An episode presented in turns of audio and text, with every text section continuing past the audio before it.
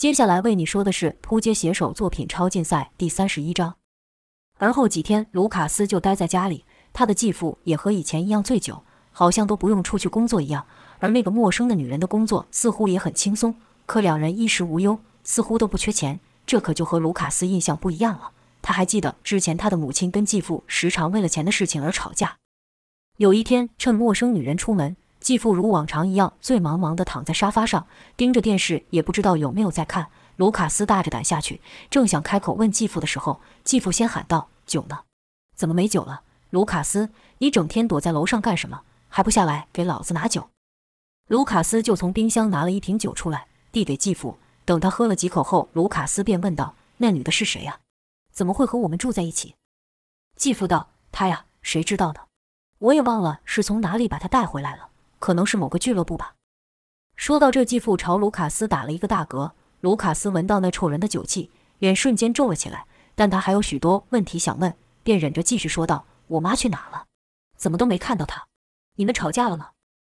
继父两眼无神地看着电视，过了好一会才说道：“你问他呀，你离开没多久，他就后悔了，整天跟我吵架。哼，臭女人，怎么能把错都赖给我呢？当初虽然是我提议的，但他可以举双手赞成呢。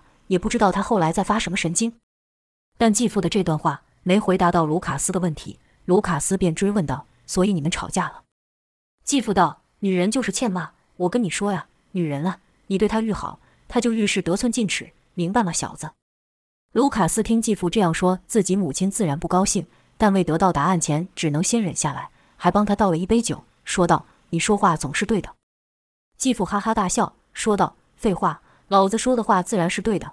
你小子要有我一半本事，就能像我这样不愁吃穿了。”说完后，又喝了一大口酒，而后扯了一通人生歪理。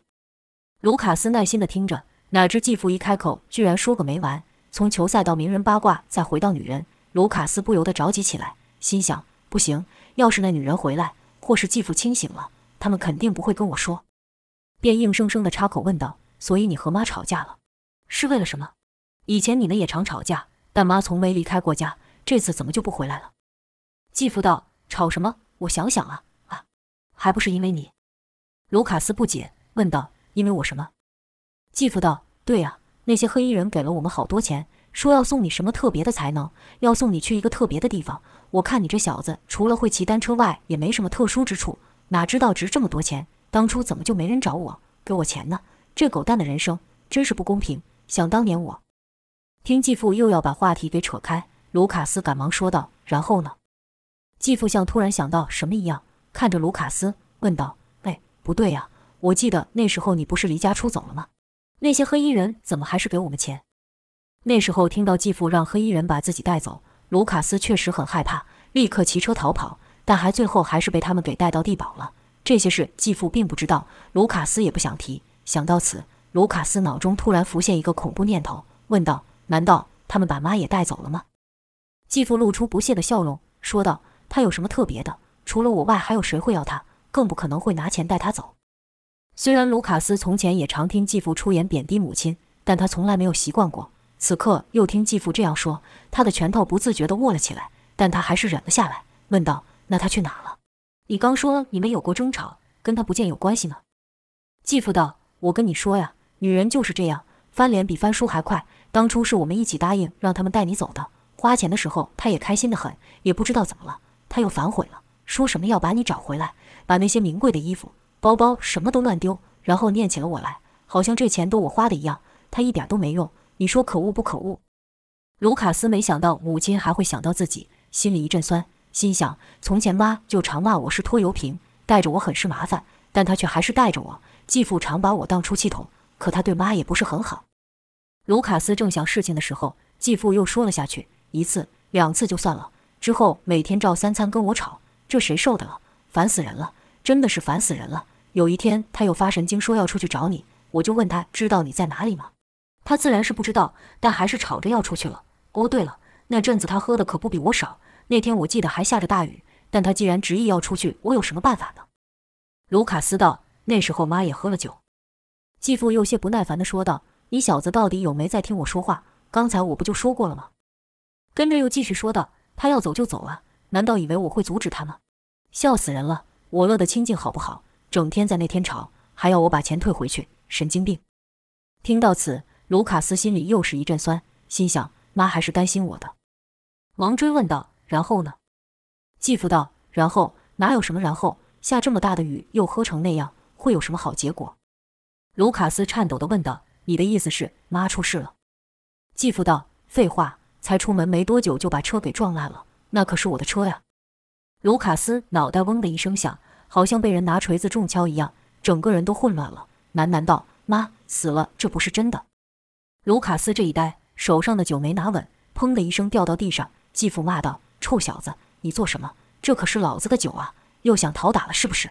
继父酒醉打自己不是新鲜事了。自从跟着母亲来到这个家后，卢卡斯的处境就很凄惨。但不管怎么说，以前还有母亲在，他可以忍下来。再说，现在的卢卡斯也和以前不一样了。继父气冲冲地朝他挥了几拳。要是从前，卢卡斯早就被人高体壮的继父给打趴在地了。但现在他还没有母亲意外身亡的悲痛中恢复，口中喃喃道：“妈死了，妈因为我出意外死了。”对于继父那砂锅大的拳头，好像没看到一样，甚至可以说，继父的动作在他看来几乎和慢动作没什么两样。呼的一下，卢卡斯只是稍稍移动脚步而已，继父的拳就挥空了。自己的力量加上醉酒，方向感混乱。卢卡斯根本没碰到继父，继父就自己跌倒了。砰的一下，继父倒在了地上，口中骂道：“臭小子，居然敢还手！”卢卡斯这才回过神来说道：“我根本没动。”继父道：“还敢狡辩？我看你是活腻了。”一边说，一边继父撑着桌子想要起来，可手上没力，用了老半天，只是从趴着变成了坐着。继父继续骂道：“看什么看？瞧我跌倒，你很高兴是不是？等我起来，看我不打死你！”对于继父的恶言恶语，卢卡斯本应该早习惯了，但这次却有点不一样。就看卢卡斯看着继父，脸上的表情从无表情到厌恶，跟着骂道：“都是你，都是你害死了他！”继父道：“你说什么？臭小子！想当初你们两个无依无靠，要不是我好心收留，你们早就流落街头了。老子给你喝，给你吃，居然敢对我大小声！你那母亲也不是什么好东西，那时候盼死的讨好我，嘿嘿，在想什么我不知道吗？不就为你这拖油瓶吗？”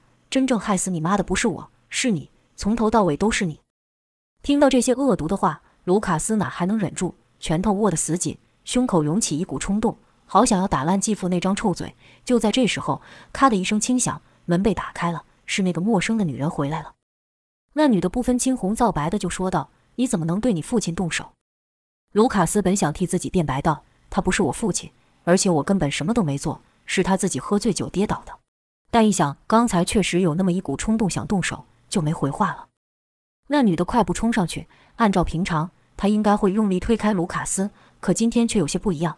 她很刻意地绕过卢卡斯去扶继父，然后就对卢卡斯道：“你去楼上，我们有话说。”卢卡斯心里也正闷呢，去楼上哪里憋得住，就想出去。那女的却叫住他，问道：“你要去哪？你不能走。”这话问的奇怪，卢卡斯反问道：“什么意思？”那女突然结巴。说道：“没，没什么意思。很晚了，你这样出去不安全。”卢卡斯心想：“你什么时候这么好心，还关心我安不安全？”继父则是在这时候吼：“滚！有本事你就不要回来，最好跟你那母亲一样，给我死远点！”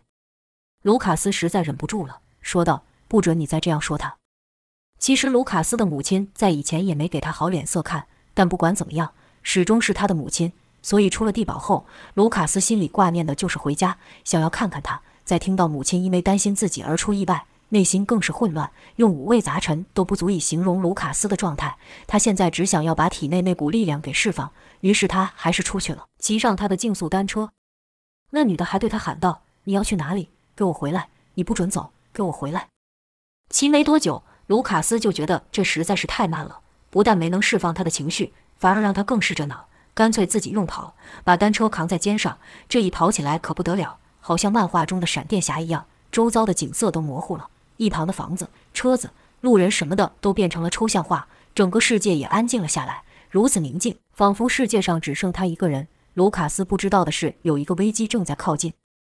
却说那女的为什么今天特别关心起卢卡斯，又特别绕过他，好像不敢靠近卢卡斯一样？原来他今天拿到了蓝眼，他跑到继父旁边拿了出来，说道。你看我拿到什么了？继父跌倒，石头撞了好大一下，被痛醒了一半，盯着蓝眼了好一会，说道：“这玩意好像在电视上看过，叫什么来着？”那女的道：“笨蛋，这可是让我们发财的好东西。”继父不解，说道：“这玩意怎么能让我们发财？”那女的道：“你知道这是用来做什么的吗？”继父道：“好像是用来分辨能力者的，可这怎么能让我们发财？”说着，伸手去碰那女的头，说道：“我听说那些能力者都跟怪物一样，你不会醉到想去追捕他们吧？”那女的把继父的手拍开，说道：“我又不是你，整天只会喝酒。再说，我哪有能力去追捕他们？”继父道：“那你拿着装置要做什么？”那女的道：“你傻呀！电视上说了。”如果最近有九位回家的人突然出现，有很大的可能他们就是能力者。听说光是提供情报给他们就能拿到不少钱。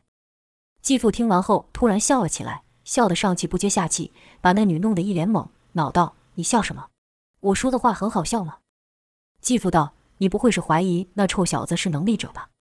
那女的道：“是啊，跟新闻上说的都符合。”继父道：“他哪里有什么能力？弱的要死。他要是有能力，那我就是上帝了。”哈哈哈，那女也不禁想了想，卢卡斯平常的行为确实很懦弱。卢卡斯在家的时候和在地堡完全不一样，这里连空气都是压抑的。地堡中那个爱说话的卢卡斯，在家里却甚少开口，生怕开口就是一阵骂，甚至是一顿打。内向和懦弱便是继父对卢卡斯的印象。那女看着手上的蓝眼，似乎不愿意放弃这发财的机会，说道：“试试看，就算他不是，我们也没任何损失，不是吗？”卢卡斯以前心情不好。单车骑着几条街也就抒发了，这次一跑居然跨过了好几个里，还一点都不累。要是他想的话，再来回个十趟都没问题。但他没有这么做。卢卡斯来到了一个湖边，坐在岸上的长椅上，静静地看着湖面。湖面反映出他混乱的思想，一下子是母亲的模样，一下子是继父生气的模样，一会又换成在地堡中自己和向武、克罗伊等人相处的样子。卢卡斯发现自己在地堡中那段时间，居然是最自在的。就这样，卢卡斯在湖边看了好久好久。由于他也不知道该去哪里，只好又回到那令他压抑的家，那没有母亲的家里。他安慰自己道：“以前母亲在的时候，他对我也没好过，现在不过和以前一样罢了。”原本他以为回家后必然遭到继父的一顿痛骂，出乎他预料之外的，不但继父没有骂他，还对他说道：“臭小子，还知道回来呀？时间算的还挺准的，来吃饭吧。”那女的则是对继父说道：“好了好了，少说两句。”跟着对卢卡斯笑道：“你突然跑出去，我们都担心坏了。”卢卡斯心里奇怪，但看继父跟那女人的表情很是正常，卢卡斯这句话便不好说出口。那女的看卢卡斯没有动作，便走到他身边说道：“没事的，他嘴巴就是这样。别说你了，我也常被他气得半死。”那女的一边说，一边亲切地拉着卢卡斯到餐桌旁坐下。继父说道：“明天我就带你去你妈的墓前看看吧。”卢卡斯道：“真的？”继父道：“怎么说呢？他还是不错的。虽然他常念你是拖累，但我知道在他心中你比什么都重要。但他这嘴巴就是硬，在你面前总是说反话。”听到此，卢卡斯的眼眶瞬间红了起来，说道：“真的吗？妈真的是这么想？”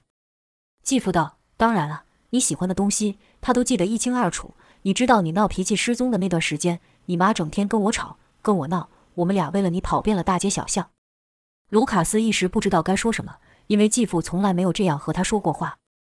继父絮道：“你妈的精神是愈来愈差，起初是半夜做噩梦，大叫你的名字，把我给吓个半死；到后来几乎是失眠了，一天比一天忧郁。我带她去看了医生，给她开了药，但情况却没有改善。那天，哎，也怪我没阻止她。”卢卡斯问道：“那天是哪一天？”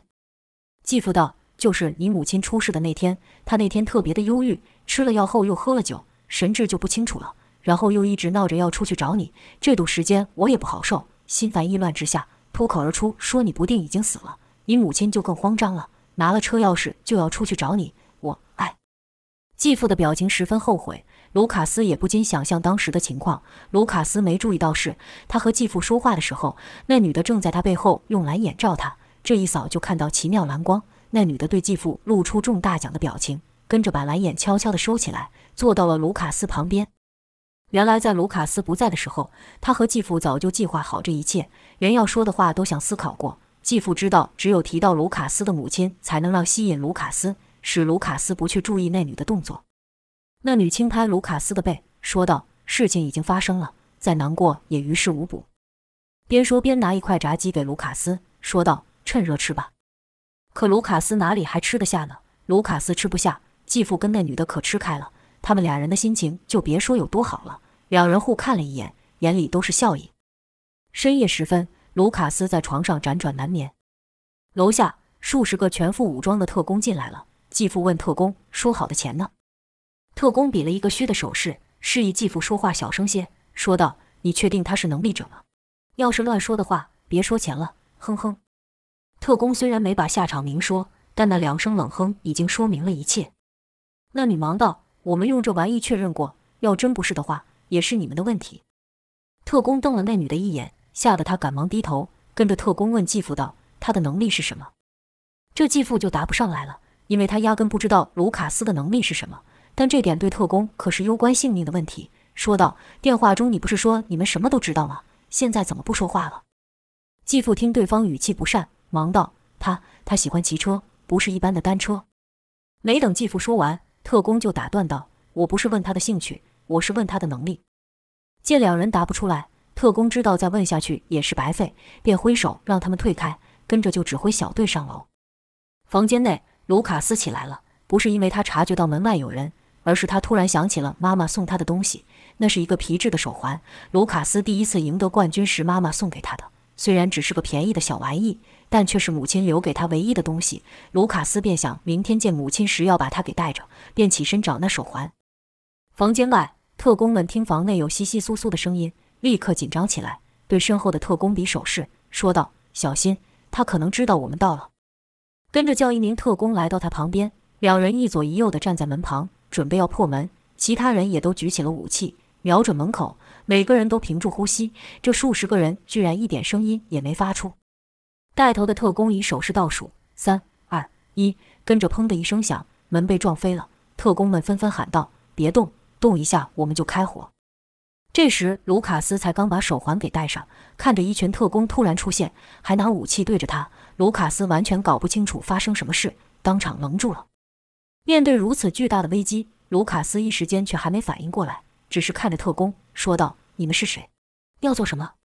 没等卢卡斯说完，特工就喝道：“只要你配合，我们就不会伤害你。”卢卡斯道：“配合？要配合什么？你们要做什么？”就看先前闯进来的特工让开，一个特工从后面走出来，他的手上戴着一个类似项圈的东西。